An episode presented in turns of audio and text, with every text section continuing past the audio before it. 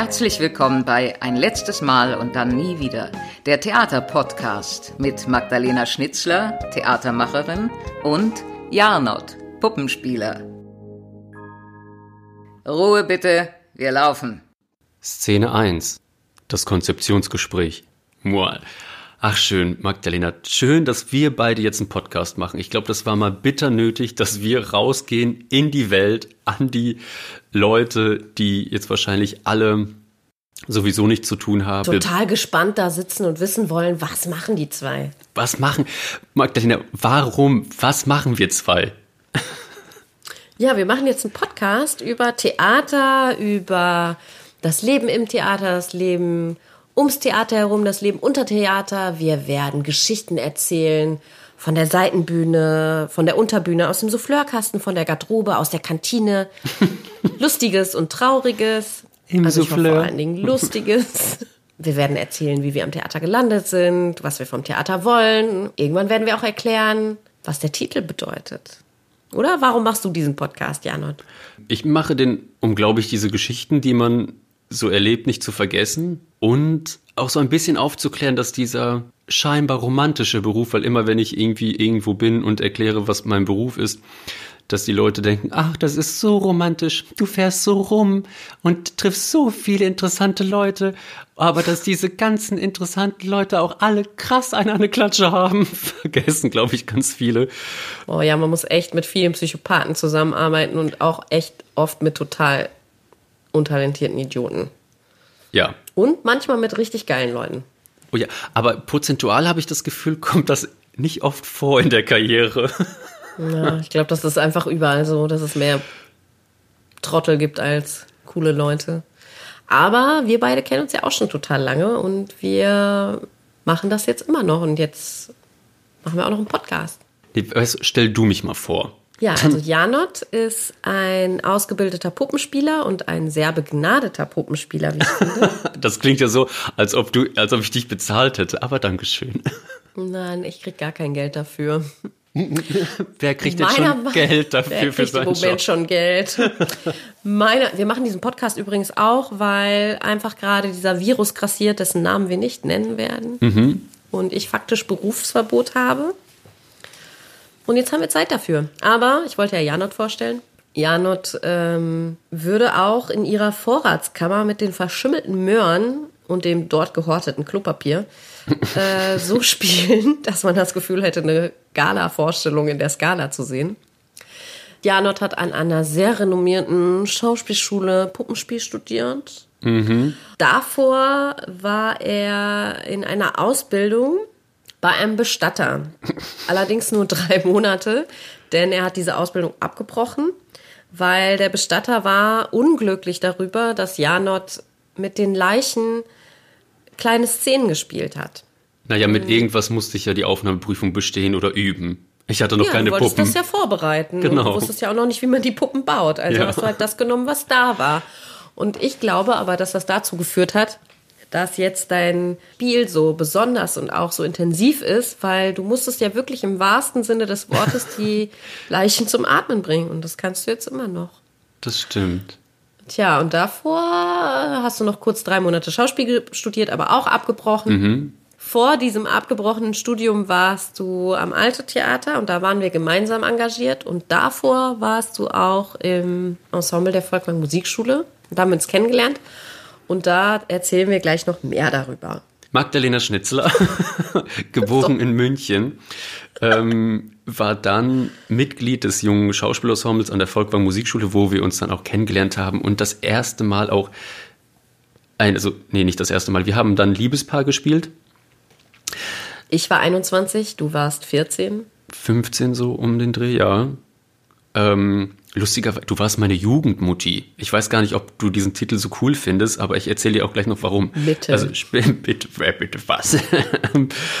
okay. Von der Volkwang bist du aber dann ans Alto-Theater gegangen, hast, warst dort Regieassistentin für mehrere Jahre. Dann warst du beim Berliner Ensemble. Unter Peimann noch, ein Genau. Jahr, aber es hat sich angefühlt wie viele harte Jahre. So, dann warst du bei Peimann, hast es da aber nur ein Jahr lang ausgehalten, warst dann am Gärtnerplatz Theater, Regieassistentin, hast selber Regie gemacht, mhm. ähm, hast parallel dazu noch deinen Zirkus hervorgehoben, aber das hast du schon vorher ähm, beim Berliner mhm, Ensemble, ja. ne? Da hast du dein ich Kollektiv schon gegründet. 2012 habe ich den Zirkus gegründet, Chapeau Club. Dann habe genau, ich eine diese Zeit Hörspielsachen gemacht hast. Hörspiel gemacht. Also man kann festhalten, Magdalena Schnitzler, Regie, Performerin, Sprecherin, Regieassistenz, alles könne anscheinend am Theater. Also anscheinend bist du ein Ein-Mann-Theater. Ja, so wie du ja eigentlich auch. Stimmt. Und ich glaube, das zeichnet das eigentlich noch so ein bisschen aus. Und das ist ganz gut, dass wir das jetzt hier machen, diesen Podcast. Weil wir werden ja auch so ein bisschen über das Theater abkotzen. Und jetzt könnten ja man, also jetzt könnte man sagen, ja, ihr habt ja gar keine Berechtigung, bla bla bla. Ihr seid ja, obwohl nee, wir sind gar nicht nur Zaungäste. Du bist ja total lange fest angestellt.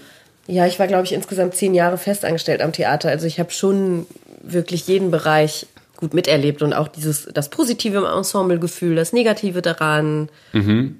kenne es wirklich in- und auswendig. Und deswegen kann man nicht sagen, boah, das sind einfach solche Deppen, die nur im freien, in der freien Szene arbeiten und jetzt so um, mal was übers Theater erzählen wollen, bla bla bla. Nee, ja. wir, wir sind wirklich mit allen Wassern gewaschen, was das betrifft. Du genauso. Du hast ja nicht nur spielst du als Puppenspieler an, als Gast an irgendwelchen Häusern mit. Nee, du hast deine eigene Company gegründet vor kurzem mit einem Kollegen.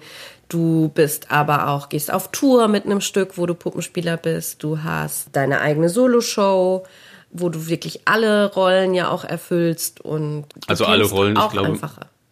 Also alle, ähm, nicht alle Rollen, sondern alle, alle Gewerke sozusagen. Alle Funktionen, genau. Mm, deswegen haben wir, glaube ich, ein ganz gutes, einen, einen ganz guten Blick auf diese Dinge, die da im Theater passieren, weil ich würde schon meinen, dass wir gut geerdet sehen, was da passiert. Ich glaube auch, dass wir wirklich das völlig entzaubert haben, aber trotzdem auch noch das sehen, was wir daran lieben, weil der Titel ein letztes Mal und dann nie wieder hat ja einen totalen Bezug. Was, was, äh, was bedeutet das für dich?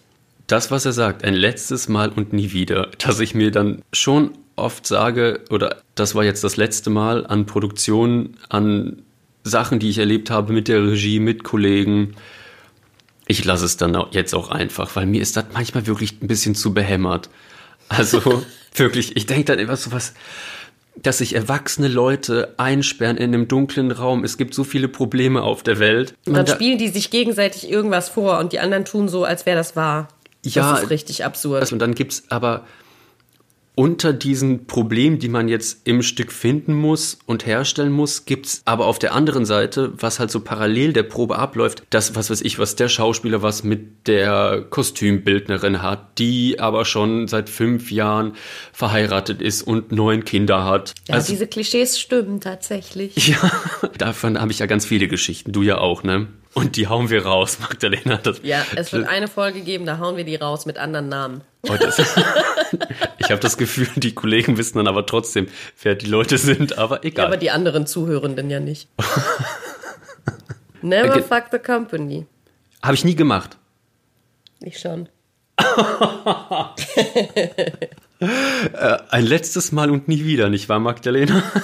Ja, für mich dieser Titel hat erstmal was mit den Anfängen meines Theaterlebens auch zu tun, weil unser Schauspiellehrer Michael Seewald hat das immer gesagt.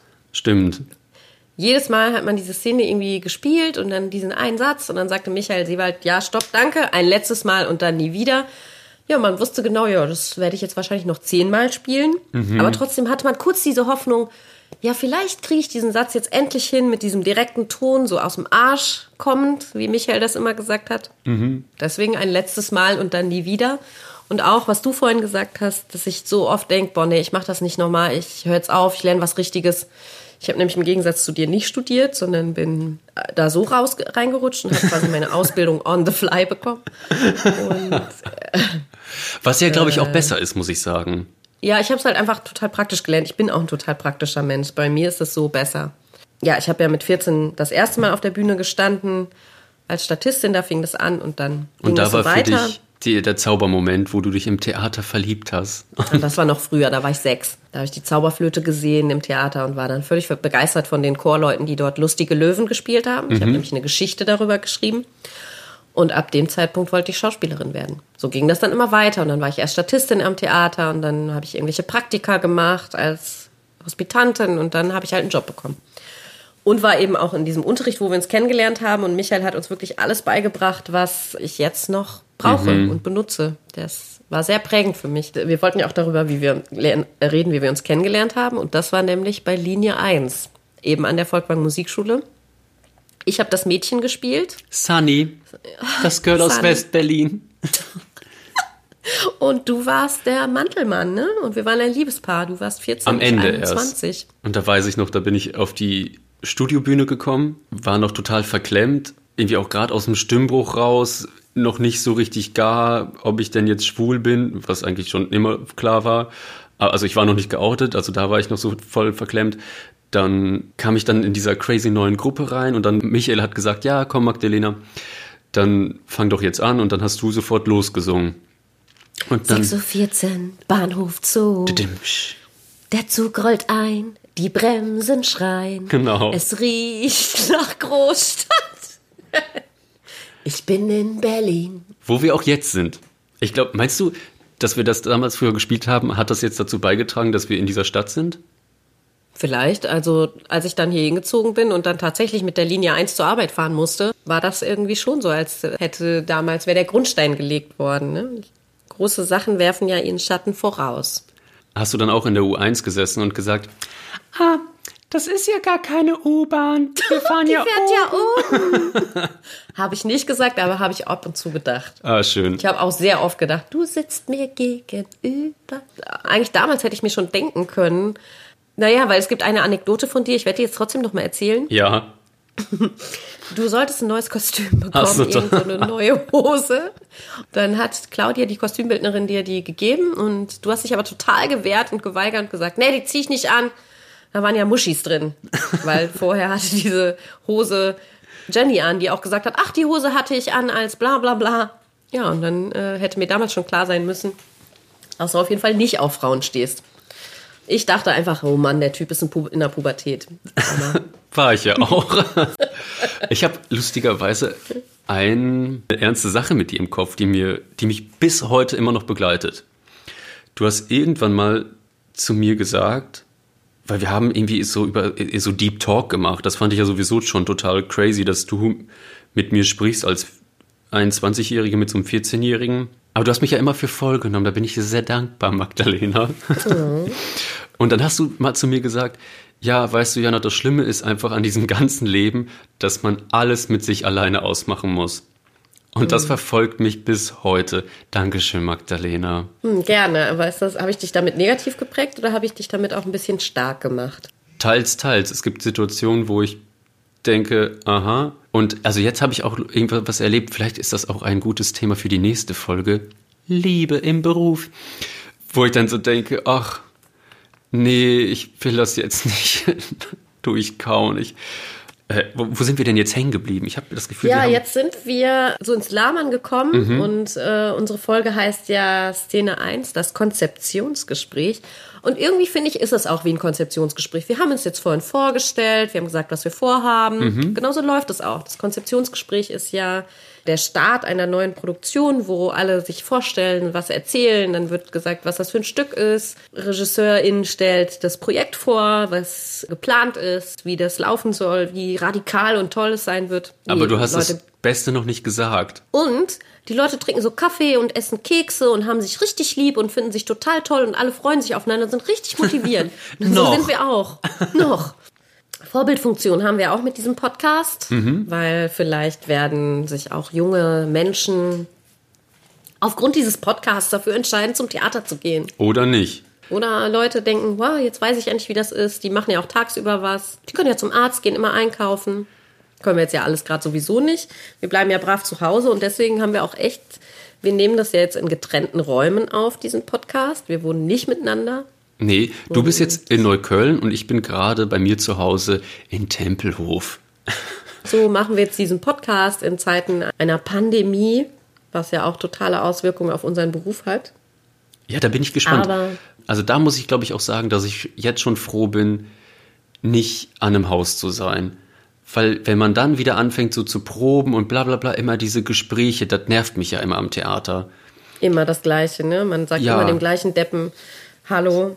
Für mich war es immer total schlimm bei den Vorstellungen, wenn ich Abendspielleitung hatte, dass es immer an der gleichen Stelle macht der Typ diesen Witz. Und ich meine jetzt nicht auf der Szene, sondern beim Warten vor dem Auftritt wird immer an der Stelle ritualhaft das gemacht und jedes Mal muss man irgendwie wieder so tun, als wäre das witzig oder nach der Szene kommt immer der Tenor und will wissen, wie war mein C? Und man denkt nur so, boah, ey, keine Ahnung, ich weiß nicht, habe ich zugehört. Ich muss die Forschung jetzt schon zum hundertsten Mal angucken, ich kann nicht mehr. Das sind so die Probleme von Regieassistentinnen. Also für mich sind ja auch Proben das Spannendere. Ich mag ja gar nicht gerne Vorstellungen. Wie ist das für dich? Proben finde ich sehr gut. ja, da hat man Wer halt die probt, Chance. hat kein Talent, sagt Ja. man eigentlich. Nein, weißt du, beim Proben ist ja bekannt, hat man Zeit, das ganze Stück zu formen, man hat Zeit, sich auszuprobieren, wenn die Regie einen lässt. Oder die nimmt halt immer sofort Charme der ersten Scheiße und kloppt das dann fest bis zur Premiere und man denkt, oh, wow, wir hatten wieder wahnsinnig viel Zeit, um Sachen auszuprobieren. Also das, ich kann es jetzt gerade nicht sagen, weil ich bin ja derzeit in einer On-Suite-Produktion und muss ja halt achtmal die Woche dieselbe Sache spielen. Aber was mich beim Proben so wahnsinnig macht, ich wollte ja also nie fest am Theater sein. Und was mich auch einfach immer grundsätzlich nervt, ist bei geteilten Proben den Leuten morgens und nachmittags Hallo zu sagen. Ja, stimmt. Man probt ja morgens vier Stunden von 10 bis 2 und dann nochmal von 6 bis 9. Das ist schon, zerstückelt den Tag enorm. Man muss bis abends die Energie aufrechterhalten. Das ist sehr anstrengend. diese blöden Gespräche immer, ja, was hast du jetzt in der Pause gemacht, bla. Also ich bin ja ein sehr äh, pragmatischer Mensch und ich will dann eigentlich immer so auf Ergebnis, also nicht auf Ergebnis, sondern sinnstiftend sein in Ja, der du Probe. versuchst ökonomisch auch zu arbeiten und halt nicht so viel drumrum und bla. Ja, genau. Jetzt noch erstmal labern, zehn Stunden und dann kann man ja mal eine Szene ausprobieren. Und wir sind ja auch so glücklich, dass wir jetzt miteinander hier arbeiten dürfen. Mhm. Ja, sind wir auch und das ist auch großartig, aber man muss die Zeit auch nicht unnötig in die Länge ziehen und vor allen Dingen keine Beschäftigungstherapie machen. Ja, und ich habe halt noch ein Privatleben. Vielleicht ist das auch ein Gesprächsthema für die nächste Runde, schlaflos auf der Probebühne. So wird die zweite Szene heißen. Ich muss Krass. trotzdem noch eine Anekdote erzählen Ah, ja, aus bitte. unserem gemeinsamen Leben. Nämlich auch aus Linie 1, wo wir uns ja kennengelernt haben. Ich glaube, du warst auch auf der Szene. Es war mal wieder in der U-Bahn. Und So, das war ja bei Linie 1. Hm, Magdalena, welche Szene meinst du? äh, wer das Musical kennt, weiß Bescheid. Spielt in der U1. Zu Zeiten der Teilung aber noch, glaube ich. Ne? Sunny, das Mädchen, ist auf der Suche nach Johnny. Johnny. Genau, den sie nämlich bei einem Rockkonzert gesehen hat und jetzt sucht sie ihn in Berlin. Das ist wirklich total hirnlos, den da zu finden. Egal, sie trifft dann diesen Mantelmann, den hast ja du gespielt, der eigentlich ein Stalker ist. Und am Ende sind die ein Liebespaar. So habe ich es jedenfalls in Erinnerung. So, und in einer Folge, wo Sunny, also ich mal wieder U-Bahn gefahren bin und da warte und auch eigentlich wahrscheinlich keinen Text hatte, sondern einfach wieder da war, musste Michael Beckmann, der hatte auch nur einen Mantel und eine Unterhose an, die Frage stellen, hat hier jemand ein Glas saure Gurken? Und normalerweise hat da irgendwie keiner reagiert und dann ging es so weiter und ich glaube, ich musste dann so super naiv Nein sagen oder so, ich weiß es nicht. Das war Fall richtig schwachsinnig und Michael stand also auf, alle saßen gelangweilt in der U-Bahn und sagte, hat hier jemand ein Glas saure Gurken dabei? Und bevor ich antworten kann, konnte rief ein Kind in der ersten Reihe, es war nämlich eine Vormittagsvorstellung um 10, die sind eh total Super. absurd für Darsteller, weil man ja normalerweise um abends spielt. Dann ist man völlig fertig und auch leicht drüber und sehr angespannt meistens. So, dieses Kind in der ersten Re Reihe rief einfach Nein. Und das hat uns so überrascht und so fertig gemacht, dass wir alle einen totalen Lachkrampf bekommen haben. Jetzt hatten die anderen alle aber Zeitungen in der Hand und konnten sich dahinter verstecken. Ich nicht. Und dann habe ich so rechts und links geschielt und habe einfach gesehen, wie die ganzen Zeitungen gewackelt haben und die so gelacht haben. Dann haben wir irgendwie versucht, diese Szene weiterzuspielen und haben unter Lachen halt die Sätze rausgepresst. Und dann musste Michael nochmal aufstehen und auch noch fragen, ob jemand ein Glas rote Beete dabei hätte. Und dieses Kind hatte ja schon vorher gelernt, meine Aussage hat eine Wirkung. Ich kann mitmachen, ich kann partizipieren. Und hat also seine Selbstwirksamkeit getestet und hat dann nochmal Nein gerufen. Ich habe keine Ahnung, wie wir diese Szene oder Forschung zu Ende gespielt haben. Daran erinnere ich mich nicht mehr. Wie kannst du dich noch erinnern daran? Also ich kann dir sagen, dass ich auf dieser Szene nicht dabei war. Oh, Ich glaube, ich habe mich umgezogen und musste danach irgendwie diese Witwe spielen. Wilmersdorfer Witwe. Ich frage mich gerade, hast du da, ist da nicht einmal dein Rock gerissen? ja, in der Premiere äh, runtergefallen. Und dann habe ich einfach ohne Rock gespielt. Aber ich weiß gar nicht, wie ihr, ich kann mich nur erinnern, Katharina musste doch eigentlich noch so ein. Ähm, Stimmt, die musste ein Gedicht, äh, Gedicht sagen, total ernst und pathetisch. Mhm. Das hat sicher nicht geklappt. Ja, und das bringt uns halt auch nochmal zurück auf den Punkt Probebühne. Wir proben diese Stücke wochenlang, minutiös. Jede einzelne Haltung, Blick, Geste sitzt und du weißt eigentlich genau, was du tust.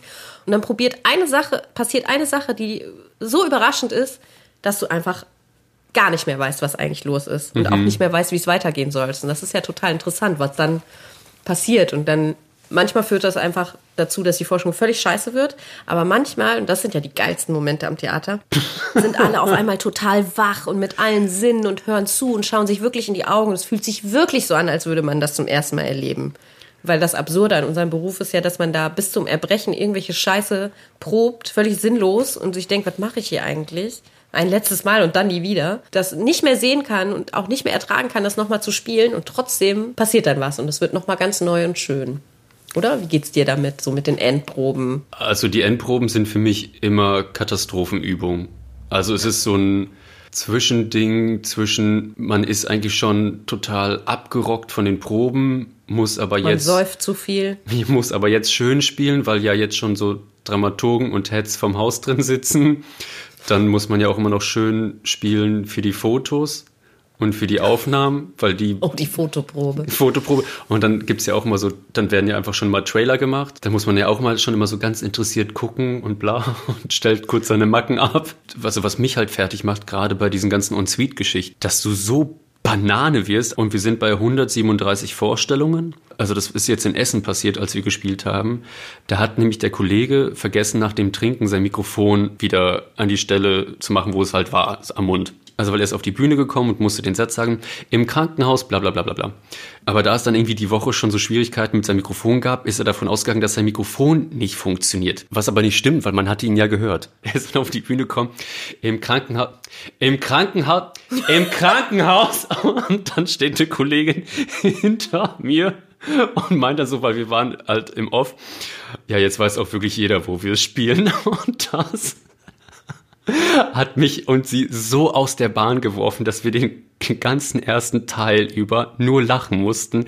Wirklich, also dadurch, dass man sowieso bei diesen Unsweetings so ein am Apfel bekommt, war das wirklich, wirklich, ich konnte bei ihr in der Szene gar kein Wort mehr sagen, weil ich so hinüber war und ich musste die ganze Zeit immer nur, ja, aber.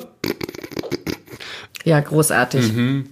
Ich kenne das auch von dieses Ensuite, ist wirklich absurd. Wir haben dann schon ein Spiel entwickelt, dass wir das Stück hieß Chitty Chitty Bang Bang.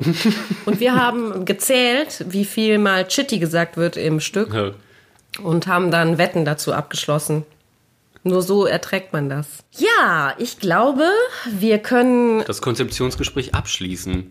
Das glaube ich auch. Ich hoffe, es hat euch Spaß gemacht. Dann hören wir uns bald wieder.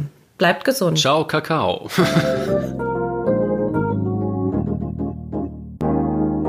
Das war ein letztes Mal und dann nie wieder der Theaterpodcast mit Magdalena Schnitzler, Theatermacherin, und Jarnot, Puppenspieler. Und danke, schön gemacht. Und jetzt bitte ich die Kollegen und Kolleginnen der Technik, Requisite und der Tonabteilung für den Abbau zur Bühne. Musik Rupert Schnitzler, Tonmischung Studio Lentrum. Ansage ich Regina Lemnitz. Bis zum nächsten Mal.